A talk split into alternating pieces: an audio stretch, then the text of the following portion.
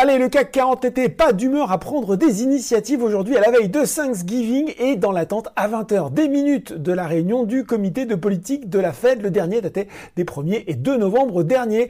Un peu à l'image d'hier, l'indice termine en légère hausse, plus 0,32% vers les 6679 points et seulement 2,6 milliards d'euros échangés. Même cause, mêmes effets pour les marchés américains avec à 17h45 un Dow Jones qui est à plus 0,3% vers les 34 212 points et un Nasdaq en hausse un petit peu plus franche, plus 1% vers les 11 295 points. Je vous rappelle hein, que Wall Street sera fermé demain, donc justement pour Thanksgiving, et rouvrira vendredi, mais uniquement pour une séance écourtée.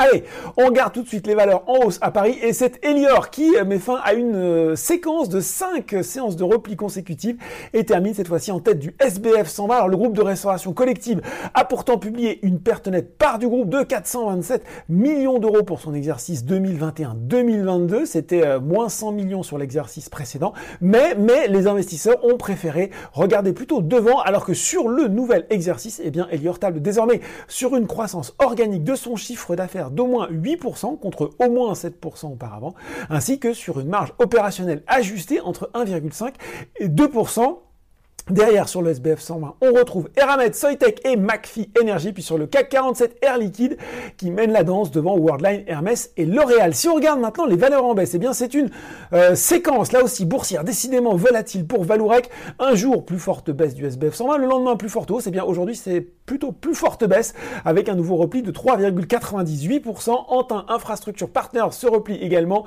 alors que Téléperformance et Atos restent sous pression. Troisième séance consécutive dans le rouge pour le et retour en baisse pour le second après le court rebond d'hier. Sur le CAC 40, en plus de téléperformance, ce sont Stellantis, Sanofi et Total Energy qui sont à la peine. C'est tout. Bah oui, séance un petit peu calme aujourd'hui. En attendant, n'oubliez pas tout le reste de l'actu éco et finance est sur Boursorama.